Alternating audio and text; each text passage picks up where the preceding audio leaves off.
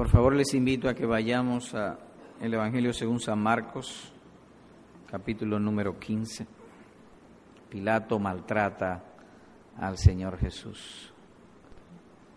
Leo en Marcos 15, del 15 al 20.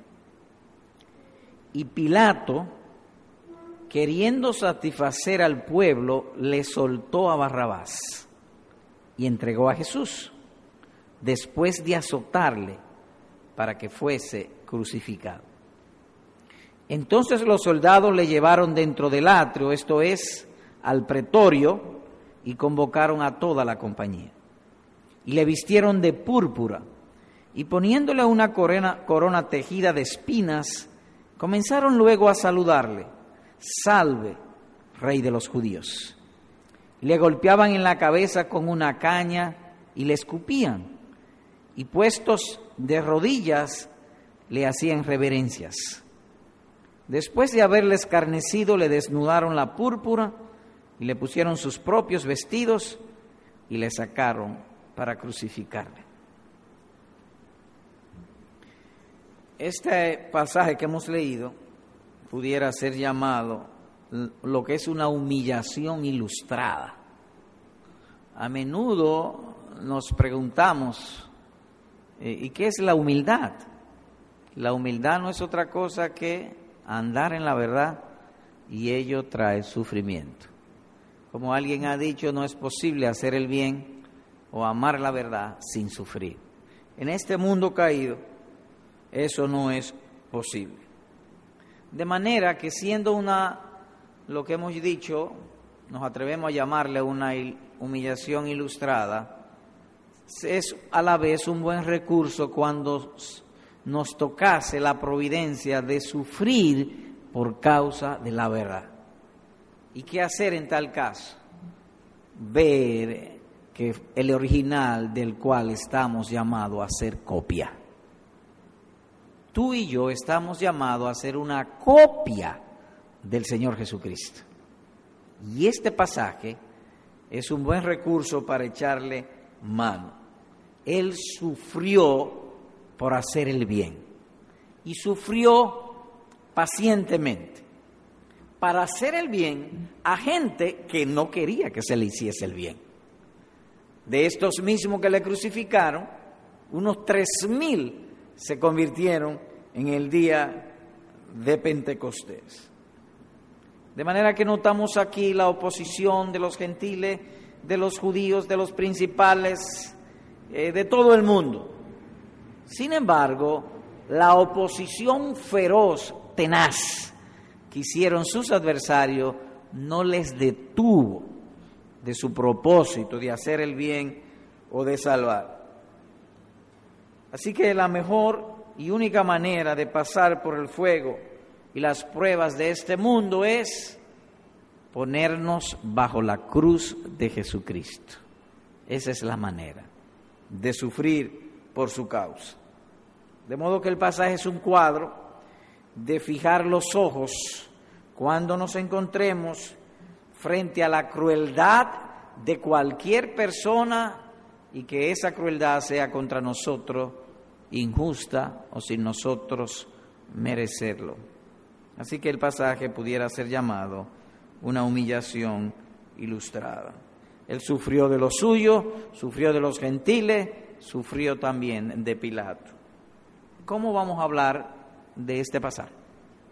Bueno, lo hemos dividido en dos partes.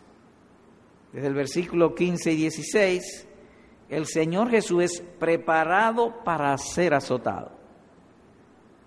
Y los versículos restantes, el Señor Jesús es azotado sin compasión.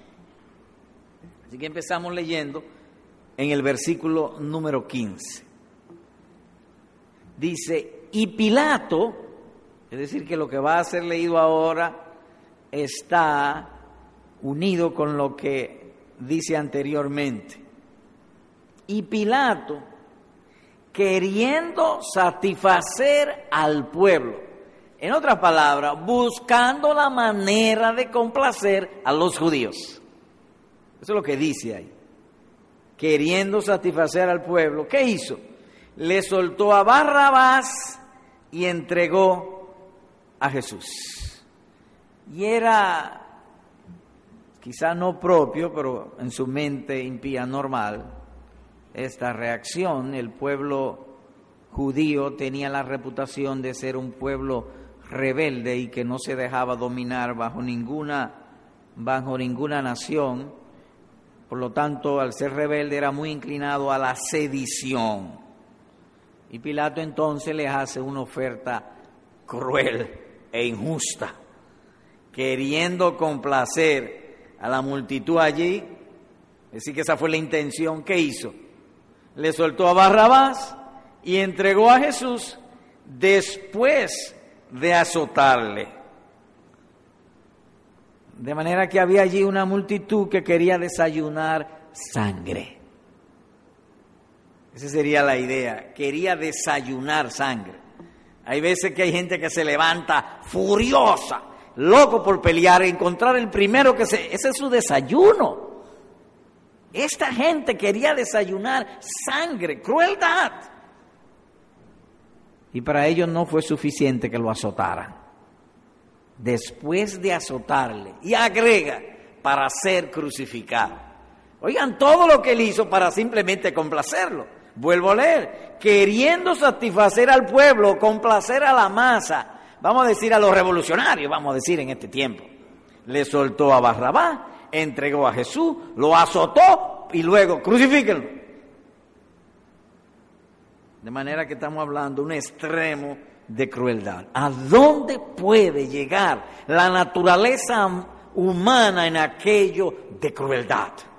Cuando tiene el poder o se le da la oportunidad de hacerlo.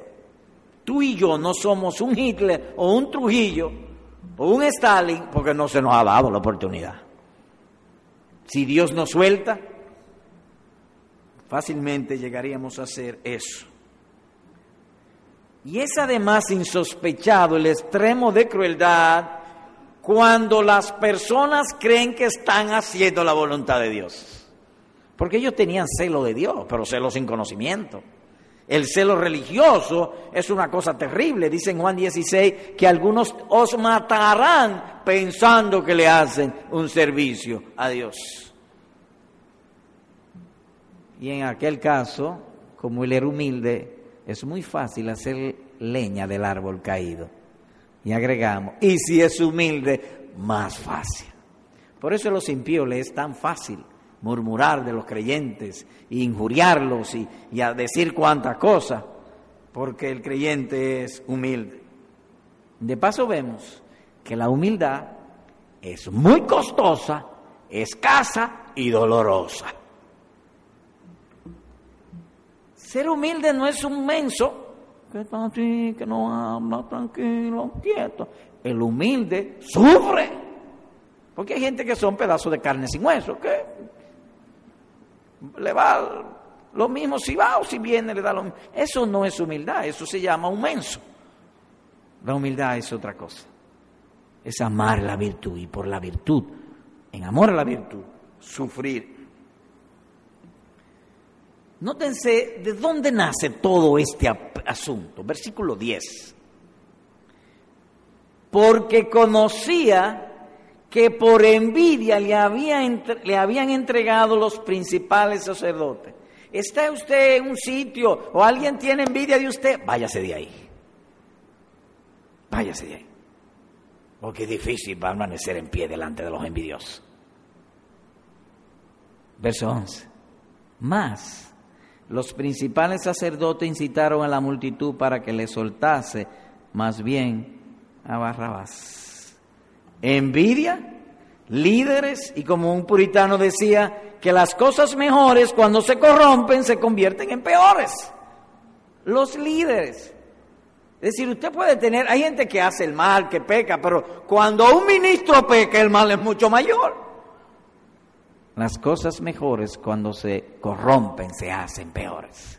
Los que debieron haber sido líderes en temor, en piedad, en conocimiento de las Santas Escrituras, en obediencia y amor a Cristo, he aquí son peores. Una crueldad incalificable. Los sacerdotes, dice el texto, incitaron la multitud. Es más, los alguaciles que fueron em, eh, eh, empleados de quinta categoría fueron más compasivos que los líderes eclesiásticos. Y el tiempo de antes se parece al de ahora, o se puede decir de otro modo, la naturaleza humana sigue siendo la misma. Dice el verso número 15, y Pelato queriendo satisfacer al pueblo. En otras palabras, que lo que le motivó a él fue el consenso, no la aplicación de la justicia. Hagamos consenso y matemos los cristianos, persigámoslos. Yo no dudo que algún día llegue eso. El consenso. Los líderes de las naciones ahora, los líderes políticos se reúnen y siempre es el consenso. Si el consenso dice tal cosa, pues eso hagamos. Aunque se viole la verdad, aunque se viole la justicia. Es lo mismo, es la misma naturaleza humana. Y en los líderes eso se hace peor. Dios nos ayude, amados hermanos, en esta iglesia, en nuestras familias, nunca sea el consenso en estos términos actuar sino la justicia y la verdad.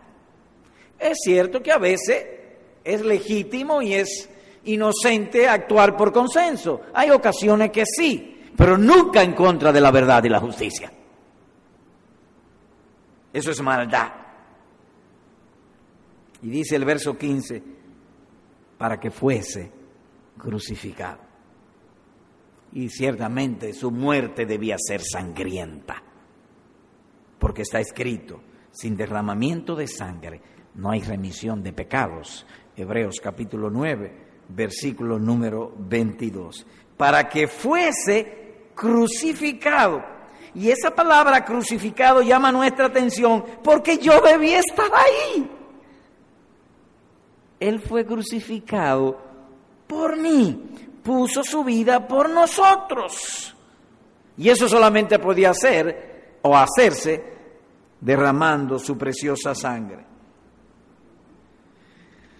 Y ciertamente también vemos aquí que lo azotaron, lo escupieron, usaron los sentidos de él para acentuar su dolor. Hay veces que uno sufre por ciertas cosas que suceden en la vida, sea justo o injustamente el sufrimiento. Pero ese sufrimiento se limita a nuestra cabeza, como decía el pastor Otto en esta mañana. Las luchas se dan en nuestra cabeza, pero en el caso de él no. Estos hombres también emplearon sus sentidos para acentuar su sufrimiento. Le crucificaron. Bien dice en otro lugar, les invito por favor a Filipenses 2.8. Creo que debemos verlo. Filipenses 2.8, por favor. Leo. Y estando en la condición de hombre, se humilló a sí mismo, y aquí viene el punto, haciéndose obediente hasta la muerte y muerte de cruz. Dice el texto, se humilló a sí mismo y cuando unimos este versículo con lo que acabamos de leer, podemos decir, sufrió a sí mismo. Humillación y sufrimiento en la mayoría de los casos van de la mano, perdón, hasta la muerte. Y debía ser así si Él había de morir por nosotros, porque con su muerte Él derrotó la muerte. Entonces él tenía que permitir, por así decirlo, que la muerte empleara todos sus poderes, todas sus técnicas, todas sus estrategias, porque la había de destruir a la muerte. No podía quedar nada capaz en la muerte contra nosotros. Así que él sufrió en extremo como nadie nunca ha sufrido, porque él habría de vencer la muerte se humilló hasta la muerte. Ninguno de los profetas del Antiguo Testamento fueron colgados, ninguno de ellos. Las más grandes dolores e ignominia y sufrimiento que la naturaleza humana puede soportar, lo soportó Él por nosotros, porque nos estaba representando. Él representaba a todos nosotros. Y Pilato entonces lo entregó para que abusaran de Él. Volvamos pues a nuestro texto allí, después de haber considerado esto. Versículo 16. Entonces los soldados le llevaron dentro del atrio, esto es al pretorio, y convocaron a toda la compañía. Lo anterior es doloroso, ahora el asunto de crueldad se difunde, toda la compañía. No se conformaron ellos con maltratarlo, sino también que llamaron a más gente, vengan, vengan, vamos a darle a toda la compañía. Y dice allí, le vistieron de púrpura. La púrpura era un vestido reservado para la aristocracia. Eso era la púrpura. Recordemos que el color de la ropa, nosotros ahora mismo tenemos diferentes, hay rojo, verde, negro, amarillo, muchísimos colores, azules, blanco, verde, hay aquí, pero esos colores hasta hace 200 años no se conocían, menos hace 2000 años. Los colores que, eh, eh, eh, la gente usaba era básicamente blanco, y no era blanco blanco, era un blanco, lo que llaman blanco hueso, o enequén, o gris, o quizás negro, cosas así. Pero colores no había, la púrpura era un color, el color morado. Cuando una gente tenía, tenía púrpura, eso significaba billete, porque teñir una ropa de color púrpura era, era bien extraño. En otras palabras, a él lo vistieron a la última moda para maltratarlo.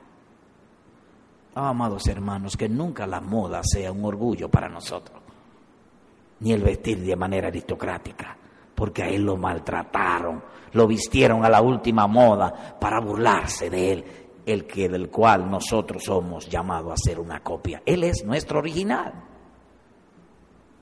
Por eso a veces los púlpitos aquí se les saca la garganta diciéndole a nuestras hermanas, luchen contra la vanidad de la moda, porque eso no es para nosotros. Tal como vemos aquí.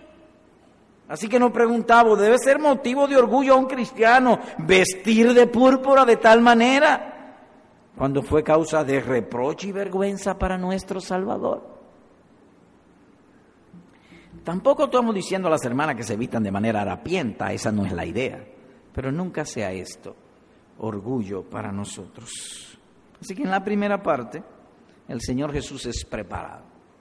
En la segunda parte, el Señor Jesús es maltratado sin compasión.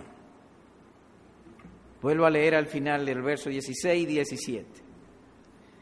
Y convocaron a toda la compañía y le vistieron de púrpura y poniéndole una corona tejida de espinas. Y aquí notamos otra vez la crueldad. No era suficiente ponerle una corona de papel si su objeto era burlarse. Pues si se querían burlar, pónganle una corona de papel y se acabó. Pero no, había que ponérsela de espina, que le doliera. Eso indica tirria. ¿Y de dónde nace esa tirria que a veces surge en nuestros corazones contra nuestro prójimo? De la envidia. Ellos lo hicieron por envidia. Es una tirria la que tenían y eso lo llevó a la crueldad. Una corona tejida de espinas. Así que al ver este cuadro exclamamos, bendito Señor Jesús lo que hizo por nosotros que se puso la corona de espina que nos correspondía para que se nos pusiese la corona de gloria que Él merecía. Se quitó la corona de gloria, se puso una corona de espina para ponerte a ti. Y anhelamos ese día, el día de gloria, cuando la gloria del Padre sea puesta sobre todos nosotros, porque Él se puso una corona de espinas. Aleluya. Gloria sea a nuestro Dios. Y quiera nuestro Dios bendecir esto en nuestros corazones para que por amor a Cristo aborrezcamos lo que Él aborrece, el pecado. Por eso decíamos que esto es una humillación ilustrada, para aborrecer la mundanalidad y el pecado. Nunca hemos oído de ningún cristiano coronado de espina. Ciertamente, Él permitió que le pusieran corona de espina, porque fue rey en sufrimientos, varón de dolores, para que nosotros fuésemos ciudadanos de la nación deleitosa, de viviendo para la gloria de Dios. Ciertamente fue rey de humillación. En verdad que no sabemos y quizá nunca sepamos el amargo de una corona de espina. Lo que sí aguardamos es por su amor y su gracia la corona de gloria. Como dice el apóstol en otro lugar, por lo demás me está reservada la corona de justicia, la cual me dará el Señor, el juez justo, en aquel día, y no solo a mí, sino también a todos los que aman su venida, dice según Timoteo, a Timoteo capítulo 4, versículo número 8. Y dice el versículo 18, y comenzaron luego a saludarle, salve, rey de los judíos. Le coronaron de rey, sí, para burlarse. Oh amados hermanos, que no hay entre nosotros ninguno que cometa esa burla que decimos que Jesús es nuestro rey, pero con nuestra obediencia nos burlamos. Decimos, sí, yo soy cristiano, Jesús es mi rey, pero nuestra vida y nuestra conducta es una burla. Oh, cuánto anhelamos que no siga se diga de ninguno de nosotros. Eran cristianos en apariencia, no en verdad. Y eso es el mismo espíritu que habla el versículo 18. Salve rey de los judíos. Jesús es mi rey, pero en burla. Le golpeaban en la cabeza con una caña y le escupían y puestos de rodillas le hacían reverencias. A veces es fácil hacer reverencia en público a Jesús, pero en el corazón suele escasear. Dios nos conceda pues un, un corazón para nosotros hacerle reverencia aquí adentro. Como dice en otro lugar, que Dios anda buscando adoradores que le adoren en espíritu, en verdad. Aquellos lo hicieron físicamente, pero hoy hay muchos que lo hacen espiritualmente. Se burlan de Jesús. El mismo corazón burlón, pero de otra manera. Y dice allí que le golpeaban en la cabeza con una caña y le escupían. Así que no estaban contentos con burlarse y punzarle, le golpearon. ¡Wow! Le golpearon para hacer más profundos sus dolores. El cuadro es, amados hermanos, que era más doloroso para él, más divertido para los hombres. Oh, que no sea así entre nosotros quiere el Señor no, no permitir nunca eso entre nosotros, sino que sus humillaciones, sus dolores, sus angustias por nosotros nos muevan a amar lo que Él amó. La, mi comida es hacer la voluntad de mi Padre que está en los cielos. Dice el verso 19, y lo golpeaba en la cabeza con una caña y le escupían y puestos de rodillas les hacía reverencia. Después de haberle escarnecido, le desnudaron la púrpura, le quitaron la ropa y le pusieron sus propios vestidos y le sacaron para crucificarle, pero no dice que le quitaron la corona de espinas. Así que posiblemente, hasta donde entendemos, le dejaron puesta la corona de espinas. Y cuando él salió cargando su, cargando su cruz por amor a nosotros, sangrando sobre su cabeza, tenía la corona de espina. ¿Qué hemos visto? Bueno, vimos cómo Pilato maltrató y vejó al Señor Jesús y se vio en Dios en dos. Primero fue preparado para azotarle, guiado por el consenso en contra de la justicia y de la verdad. Y luego cómo fue azotado sin compasión, con tanta crueldad dos aplicaciones. Uno, hermanos, ver a Jesús en la cruz correctamente es ver que la causa fueron tus pecados. Nunca podremos ver espiritualmente a Cristo o de manera correcta en la cruz sufriendo, porque nosotros hay una palabra que no necesita definición entre nosotros, ni que nos expliquen. Eh, el sufrimiento es tal y tal. No, no, no, nosotros sabemos lo que es eso. Es fácil, es inmediato a nuestra mente cuando se nos habla de sufrimiento. Y cuando hablamos de que la cruz lo punchaba, que los escupían, para nosotros es fácil identificarnos, sentir tristeza, pero cuando nos hablan de que es por nuestros pecados, se hace un poco más distante.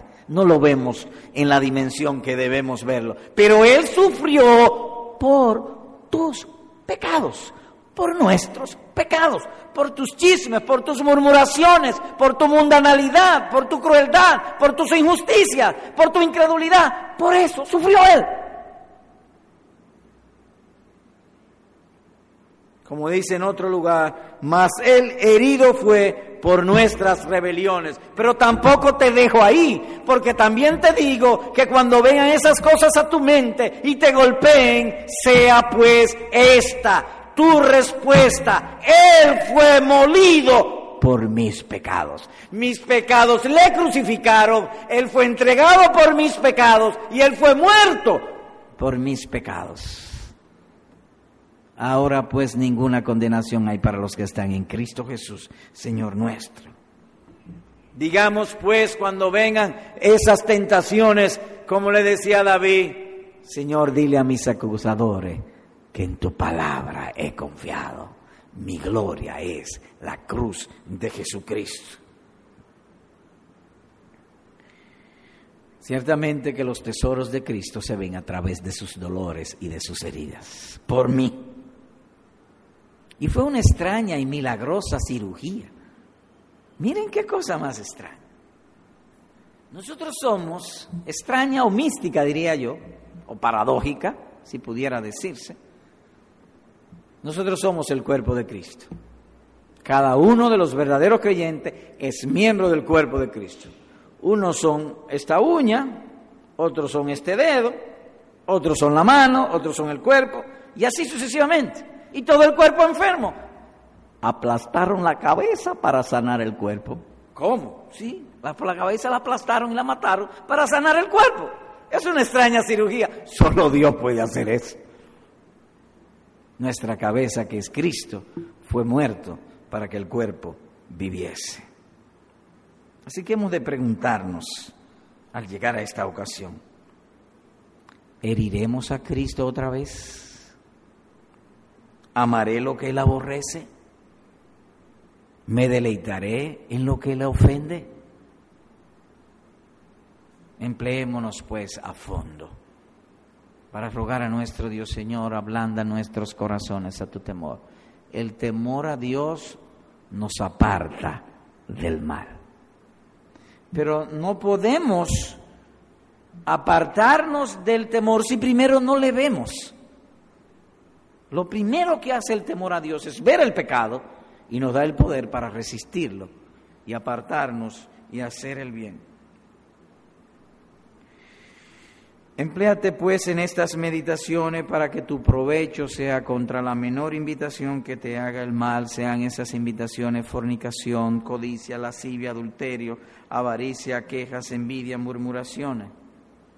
Como está escrito, puesto que Cristo ha padecido por nosotros en la carne, vosotros también armaos del mismo pensamiento para que no andemos otra vez en las obras de la carne, dice Primera de Pedro, capítulo 4, versículo número 1. Segundo, de humillación y santa vergüenza.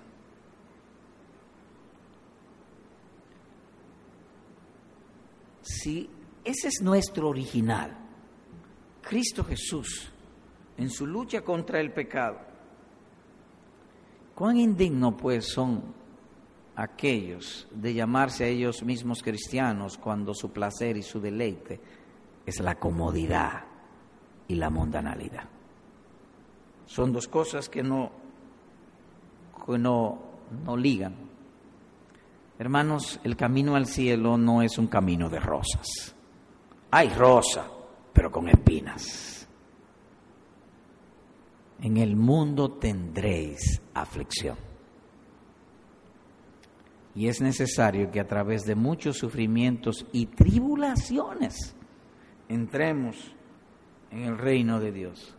Por lo tanto, al llegar a esta mesa de reconciliación hemos de preguntarnos, ¿cuántas incomodidades, sufrimientos, sacrificios me ha costado hacer la voluntad de Dios? Es una pregunta que tú y yo debemos hacer. En una ocasión le preguntábamos a una persona, ¿Cristo te salvó? Sí.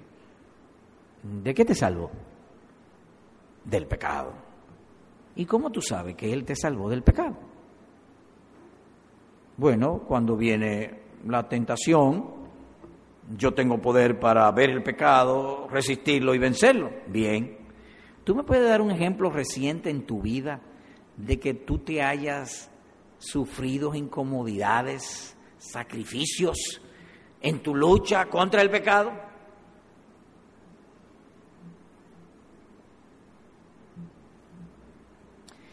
¿Y, cómo es que Cristo te salvó del pecado?